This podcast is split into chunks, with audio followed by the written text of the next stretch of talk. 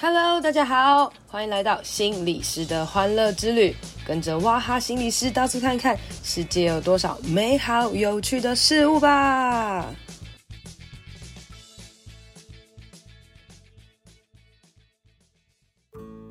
Hello，大家好，欢迎收听心理师的欢乐之旅第二十八集。今天呢，我邀请到我的网红朋友，很红很红的那种网红朋友哦。那你知道网红这种东西呢，就是要忍受很多很多网络上面的批评啊。所以今天我邀请我的网红朋友来跟我们谈一下网络霸凌。欢迎欢欢。大家好，我是欢欢，长期接受网络霸凌的欢欢。你的霸凌事件还好吗？应该是说，你从什么时候开始感受到自己应该好像是一个网红，然后开始到会有人留言给你这件事情？其实我觉得这个转变很特别，因为像现在小朋友啊，我去演讲的时候，他们可能都会说，他将来想要跟我一样成为 YouTuber 或成为网红，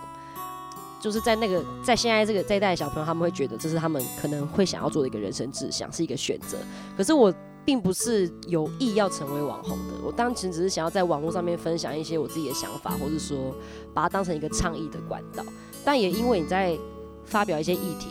然后一些社会上面的事情，然后或是一些你自己的心路历程，然后开始有很多人因为认同，然后 follow 你，然后开始去关心你的一些状态的时候，好像你无形间就变成一个网红嘞。从来没有人选一个职业说我要成为网红，然后你就有一个这个身份，而是你好像逐渐在网络上获得了一些声量之后，你就自然而然会被冠上你是个网红的这个名称，不管你愿不愿意。对啊，所以网红这件事情就是。哎、欸，我们不应该把它当成是一个职业，我们应该可以说，就是哎、欸，我开始使用网络这个东西来说一些话，做一些事，哎、欸，默默的有一些声量，然后我就突然变成网红了。对，真的这种感觉。对，所以其实网红这件事对你来讲，就是一个呃莫名其妙来的，你其实也没有所谓想要当网红。哎、欸，结果既然这个流量来了，然后你就开始接受这个流量的好处，然后也开始接受这个流量的呃很多的所谓的网络霸凌的事件，这样子。对，其实也不会先入为主觉得会有网络霸凌的发生，毕竟你以前没有经历过或遭遇过，或者是说你在看那些网络上红的人，你可能都会看到他好的那一面，譬如说你觉得哇，靠网络原来可以赚钱呢，哇，他这样好像很红，可是我们很少去看到他们接受到很多负面情绪的时候，甚至是攻击的时候的那一面，所以我们一开始的时候也没想到说啊，原来我成为网红之后会遭遇到这些事情。所以真的面对到的时候有点错愕吧。我我看到网络上很多那种明星啊，或者是一些什么 KOL 啊，有时候他们深夜的时候都会发表一些就是内心感触啊，或是感伤哦，就发现其实网络霸凌这个议题其实非常严重的存在着哦。那有一些人像譬如说钟明轩这种，他就可以很帅气的来回应哦。但是我相信他在回应的背后，他还是会有很多很不舒服或是很很难过的地方啊哦。所以今天就请你啊，可以来呃分享看看啊，对你来讲哦，就是真的有哪一些那种呃网络霸凌这件事，真的是霸到你心里，让你真的很有感触，甚至到被影响的。因为其实我刚开始经营我自己的自媒体，这样说好了，那时候是因为跟我之前的前任，就是有感情关系的前任一起共同经营一个平台，所以我们的话题中心很容易就会变成是我们两个之间的关系，但。既然都叫前任了，也就是说我们就分开了。所以在我们分开那之后，就会接受到非常多的攻击。但我心里其实会觉得莫名其妙，就是这感情其实是我自己的事情，我自己会为我自己的感情去做选择跟负责。但是好像就会变成说我做的决定会被别人干涉，或者是说我甚至要因为怕别人的眼光或怕别人的攻击而去左右我自己的想法。那时候开始有这一堆批评声浪的时候，我其实觉得。格外的痛苦，因为我们毕竟在面对一段感情的失去，其实这件事情本身就是一件很令人伤心的事情了。然后又要去面对很多其实不明白事情过程的人的攻击跟批评，所以可以 可以说是雪上加霜的感觉。对啊，那时候的过程就让我感觉到说，我以前曾经是可以觉得我无论面对到什么样的攻击，我都可以去迎刃而解的，因为我在做一些社会议题嘛，所以通常会遇到很多跟我看法不一样的人。我都觉得没关系，我就是个发声的平台，是一个沟通的平台，所以我试着去用一个比较理性的状态去跟这些人做回应跟互动。但今天的事情是追溯到我自己本人，或者说甚至是我自己的自己的私事的时候，就会觉得其实是很很难去消化的。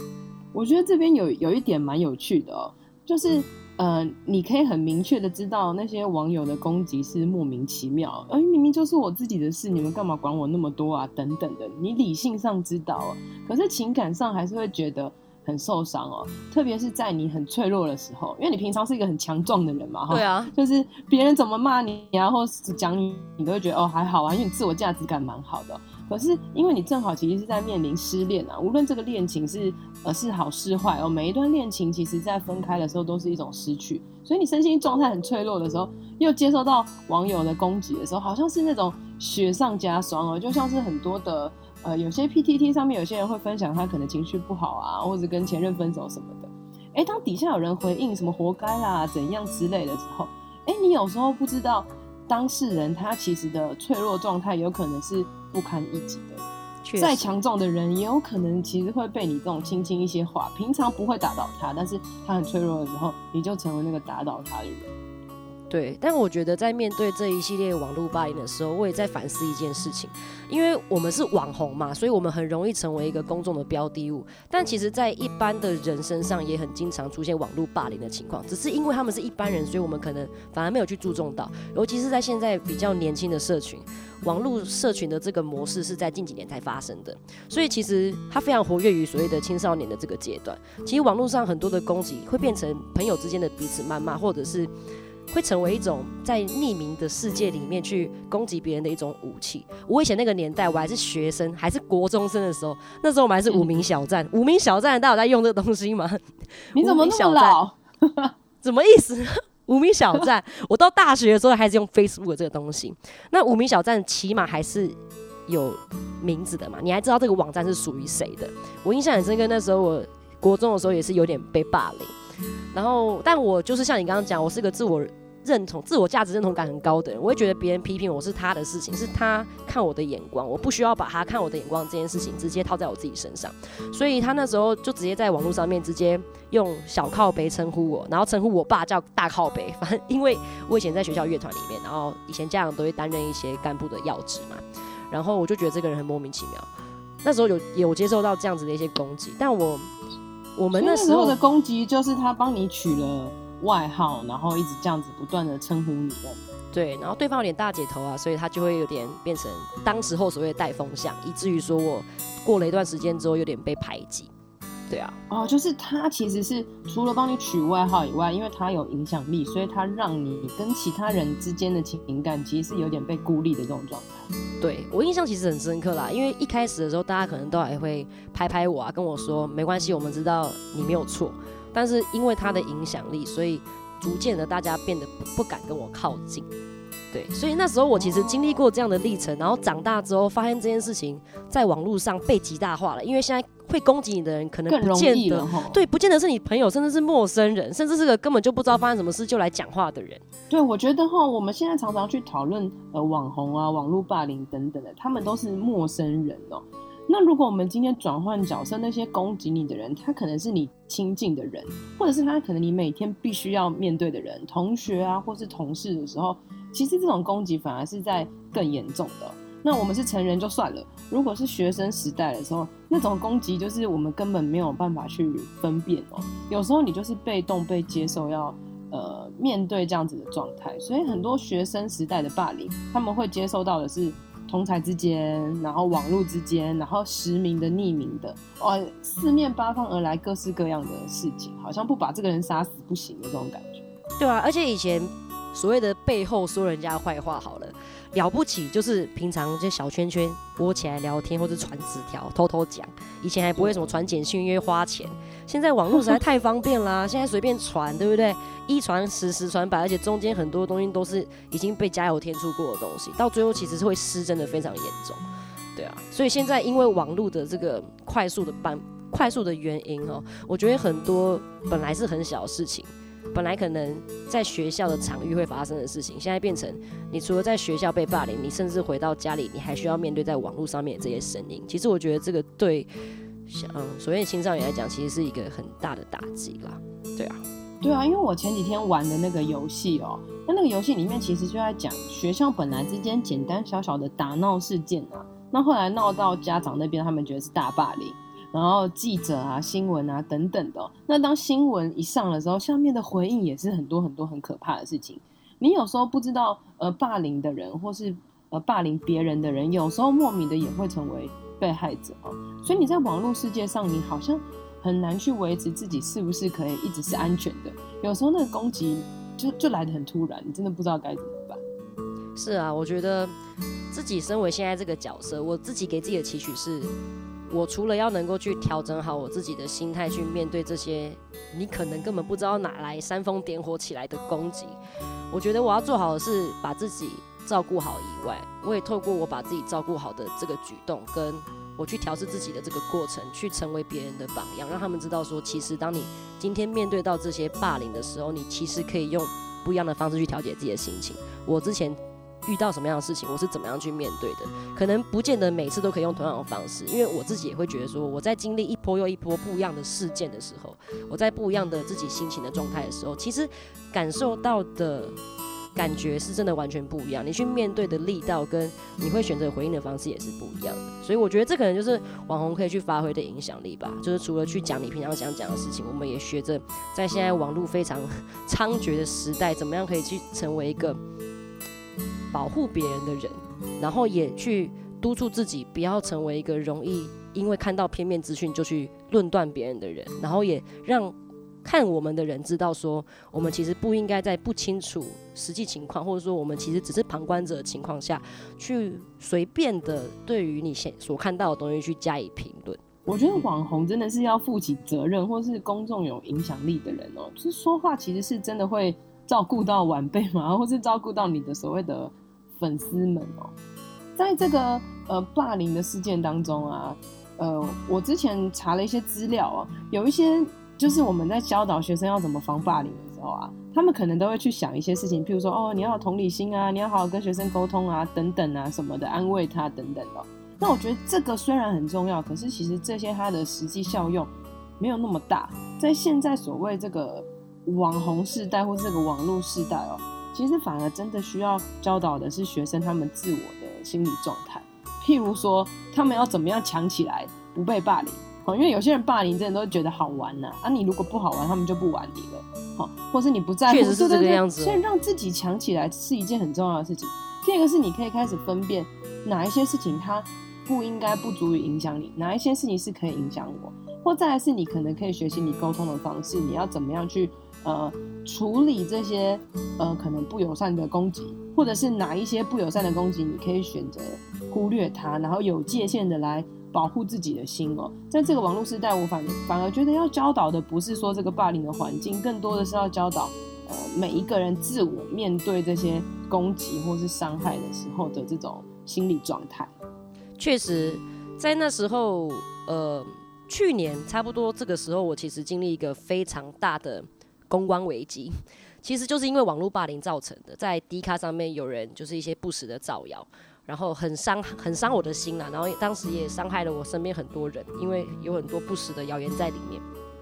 那时候我因为太生气，我就我就去回我去做，我就在我自己的现实动态上面做了一些回应，虽然非常柔性，我不是用攻击的方式回应回去，但因为我做了回应这件事情，就会让那些本来在攻击我的人觉得。太好了，达到了，觉得更好玩了，对不对？对，因为我有在回应了，然后他们就会很爽，然后继续回。本来只有一篇，然后后面就变得九篇、十篇都在讨论同一。你说就把你的这个讯息截图，然后继续来讨论这种感觉吗？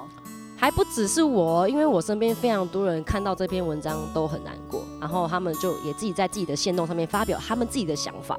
他们的他们只是我的朋友，只是外围的人，连他们的东西都被截图放在 D 卡上。网友有一种侦探办案的感觉，我常常看一些讯息，就觉得，哎、欸，他们怎么可以截取那么多不同的资料，然后做一些同整？那人是很闲，是不是？对，就会变成把这件事情烧得很大。当时公司其实也跟我说，就不要做回应。但其实我真的觉得需要非常强大的心理素质，因为你真的遇到的时候，你很难。去咽下那一口气，但你也不是为了攻击，就会很想要证明自己一些什么，对，很想要说一些心情的状态，然后可是莫名的这件事情又再被放大哦，那反而好像觉得你真的是要安静停下来不讲话，有时候反而也是一种智慧。其实真的很难。当时我想说，好，那我不要去回应那些攻击我的酸民，因为毕竟酸民也已经是酸民了，他也不会变成你粉丝，反而是那些很关心你的粉丝。那时候我想说，好，那我开个直播来跟大家讲，没关系，我很好，我没事这样。就开那个直播。果不其然，很多人看。但我跟你说，网络是个你根本不知道谁在看你的世界，所以会有你的粉丝在看你，也会有等着在攻击你的酸民看你。所以那一天我开完直播，又有人在写一篇文章了，说我在装可怜，所以我在直播上面哭都只是在装可怜。所以你会觉得你很无可适从，你正面回应也不是，你你很柔性的回应也不是，你只是想要表达你自己的情绪也不是。所以真的在那个情况下，我觉得需要学习非常多去调节。自己情绪的一些方法，因为你必须要先让自己的情绪回到稳定的状态，甚至说你要能够自己去代谢那些不舒服，你才有办法很理性的，无论是用公关危机处理的方式，还是你很理性的